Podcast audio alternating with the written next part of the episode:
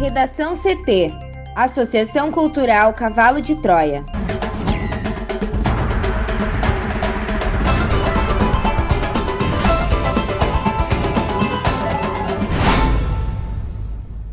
Agora, no Redação CT.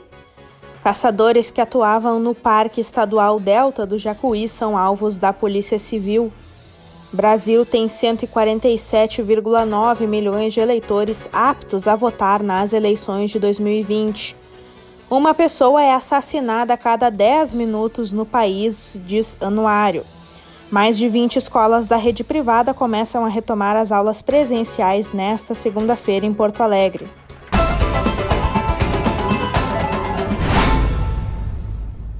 Eu sou a jornalista Amanda Hammermiller, este é o Redação CT da Associação Cultural Cavalo de Troia. Céu ensolarado em Porto Alegre, a temperatura é de 29 graus. Boa tarde.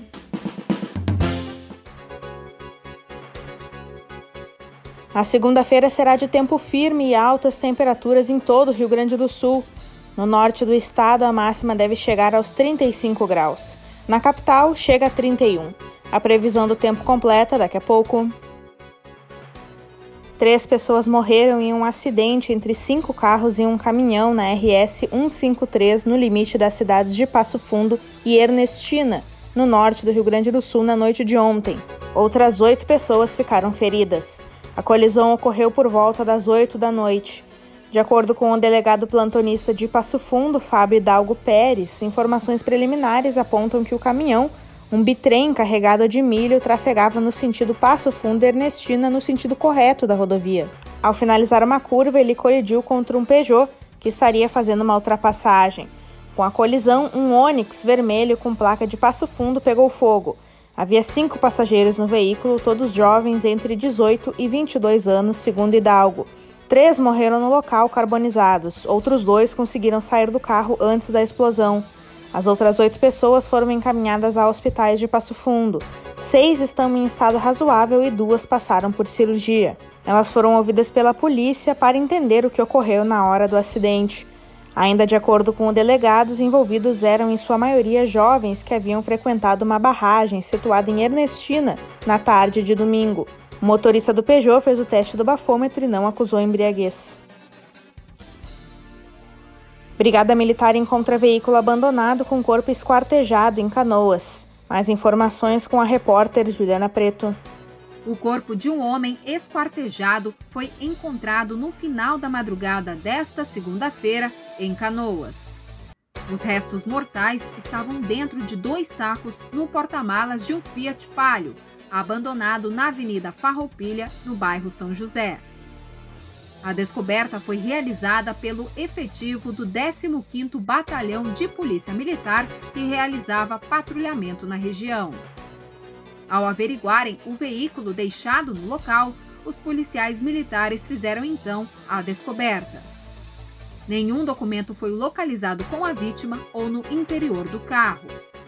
A área foi mantida isolada para o trabalho do Instituto Geral de Perícias, que prolongou-se até o amanhecer. O caso agora será investigado pela Delegacia de Polícia de Homicídios e Proteção à Pessoa de Canoas. Caçadores que atuavam no Parque Estadual Delta do Jacuí são alvos da Polícia Civil. A Polícia Civil desencadeou na manhã desta segunda-feira mais uma edição da Operação Arca de Noé, com o objetivo de combater crimes de maus tratos contra os animais. Agentes da Delegacia de Polícia de Eldorado do Sul, sob o comando do delegado Guilherme Dil, prenderam dois indivíduos que caçavam diversas espécies de animais no Parque Estadual Delta do Jacuí, com 14,2 hectares. A ação teve a participação do efetivo do 31º Batalhão de Polícia Militar da Brigada Militar e de servidores da Secretaria Estadual do Meio Ambiente e Infraestrutura. Durante o cumprimento de dois mandados de busca e apreensão nas residências de dois caçadores, os policiais civis e militares apreenderam quatro armas espingardas, munições, armadilhas, lanternas, roupas camufladas usadas nas caçadas, telefones celulares e carne de capivara, entre outros, entre outros materiais. Presa em flagrante, a dupla vai responder por maus tratos a animais, porte ilegal de arma de fogo e caça ilegal. Os dois indivíduos foram identificados por cometerem os crimes dentro da área de preservação ambiental após três meses de investigações. Ambos fazem parte de um grupo no aplicativo WhatsApp, no qual são negociadas armas de fogo, carnes de animais caçados, combinação de dias para efetivar as caçadas e postagens de vídeos e fotos dos animais agonizando. Outros participantes do grupo ainda não foram identificados. O diretor da segunda Delegacia de Polícia Regional Metropolitana, o delegado Mário Souza, observou que as imagens demonstram os crimes cometidos e revelam os rostos dos indivíduos. Já o delegado Guilherme Dil enfatizou que a proteção ambiental é uma prioridade deste órgão policial, pois é uma espécie de crime que está em constante crescimento e precisa ser combatido. O trabalho investigativo terá prosseguimento. O Parque Estadual Delta do Jacuí é uma das unidades estaduais de conservação, sendo localizada entre os municípios de Porto Alegre, Canoas, Eldorado do Sul, Nova Santa Rita, Triunfo e Charqueadas. Em 2005, teve seus limites alterados pela criação da Área de Proteção Ambiental Delta do Jacuí, incluindo as ilhas da região. Para o Redação CT, Juliana Preto. Brasil tem 147,9 milhões de eleitores aptos a votar nas eleições de 2020. Juliana. A mulher com ensino médio e de 35 a 59 anos é o perfil majoritário do eleitor que votará nas eleições de 2020, segundo o Tribunal Superior Eleitoral. Neste ano, 147 milhões 918 mil e 483 pessoas estão aptas a votar, um crescimento de 2,66% em relação às eleições municipais de 2016.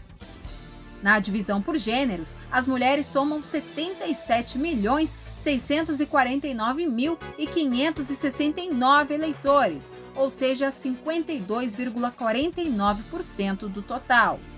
Já os homens totalizam 70 milhões 228 mil e 457 eleitores, 47,48%.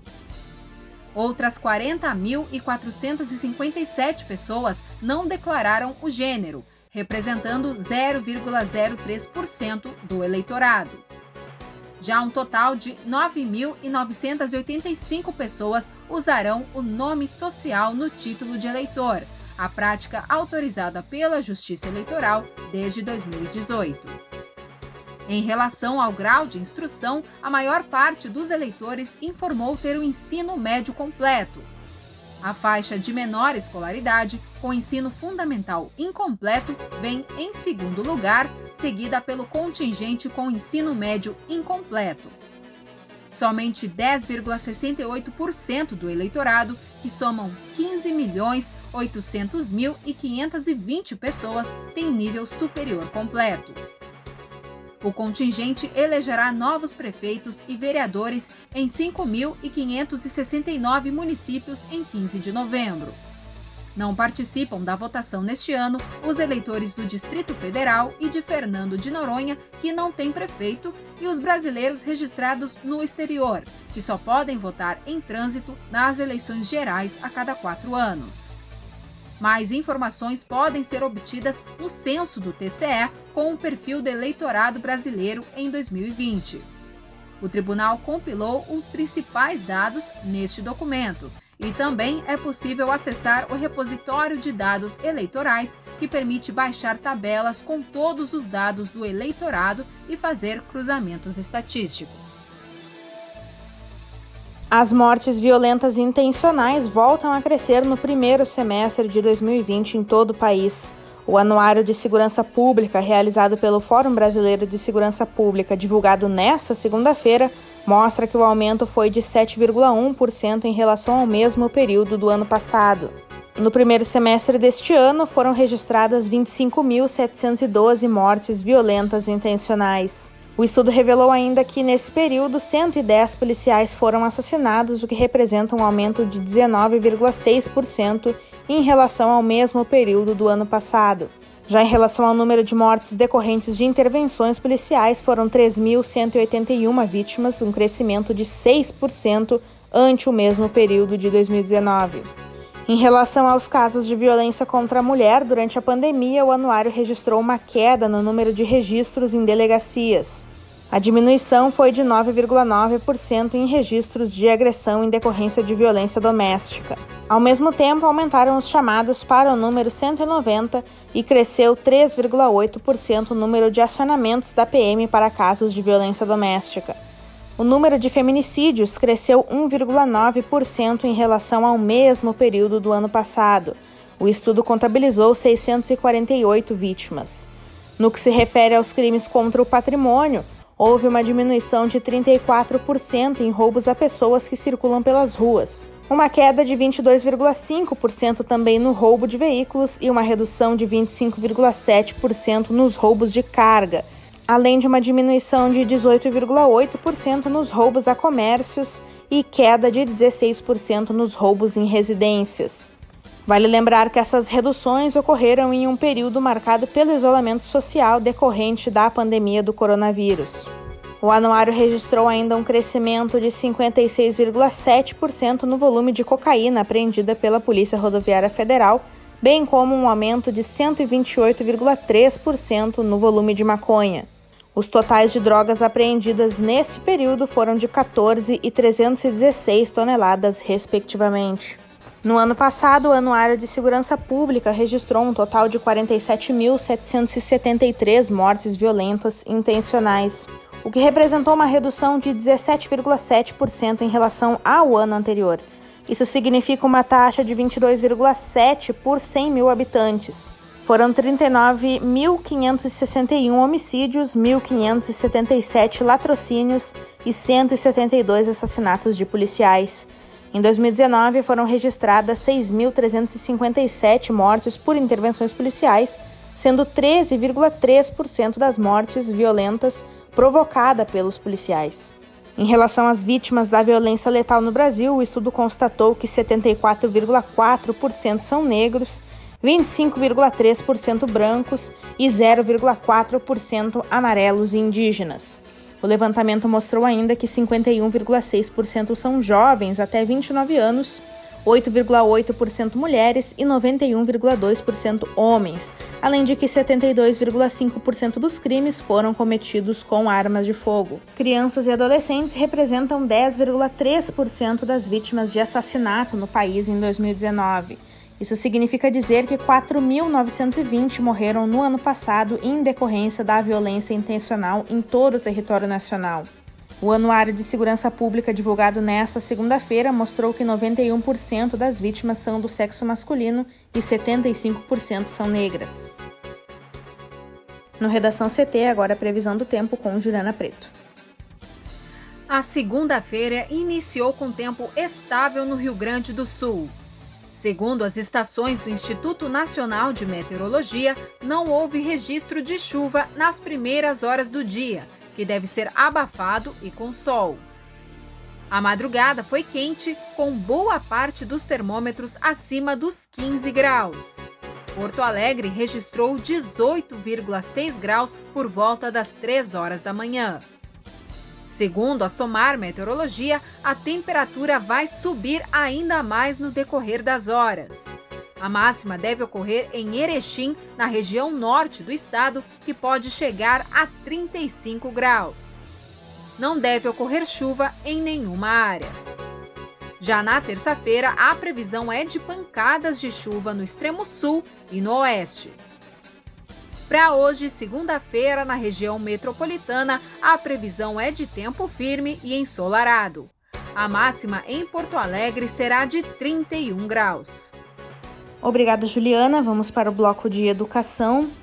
Pelo menos 23 escolas da rede privada retomaram as aulas nesta segunda-feira em Porto Alegre.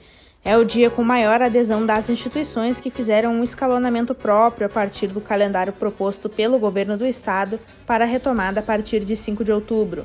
A maioria retoma pela educação infantil. Em algumas das escolas, além do álcool gel na chegada em mini totens do tamanho dos estudantes, medidas foram tomadas para evitar o acesso com materiais trazidos da rua. As mochilas foram penduradas com ganchos em um gradil e os tênis guardados em uma sapateira. Na sala de aula, as crianças vestiram meias antiderrapantes. Outras instituições voltaram às atividades nesta segunda-feira com estudantes do terceiro ano do ensino médio e os alunos da educação infantil. Em uma das escolas, minutos antes de terminar o horário de entrada dos estudantes, o movimento era tranquilo dentro do prédio, com aproximadamente 40% do seu número total de alunos, segundo a direção. Na entrada, os funcionários que faziam uso de máscaras e proteção de acrílico orientavam os jovens do terceiro ano a limpar os sapatos nos tapetes sanitizantes. Posteriormente, seguindo a sinalização indicativa no chão, eles eram levados a uma segunda estação para fazer a higienização das mãos com álcool gel, para então terem a temperatura ferida e serem liberados para acessar as salas de aula. No setor municipal, todas as unidades da rede devem reabrir hoje para a retomada das atividades do ensino infantil para os anos iniciais do fundamental e para o ensino especial de jovens e adultos, segundo a Secretaria Municipal de Educação.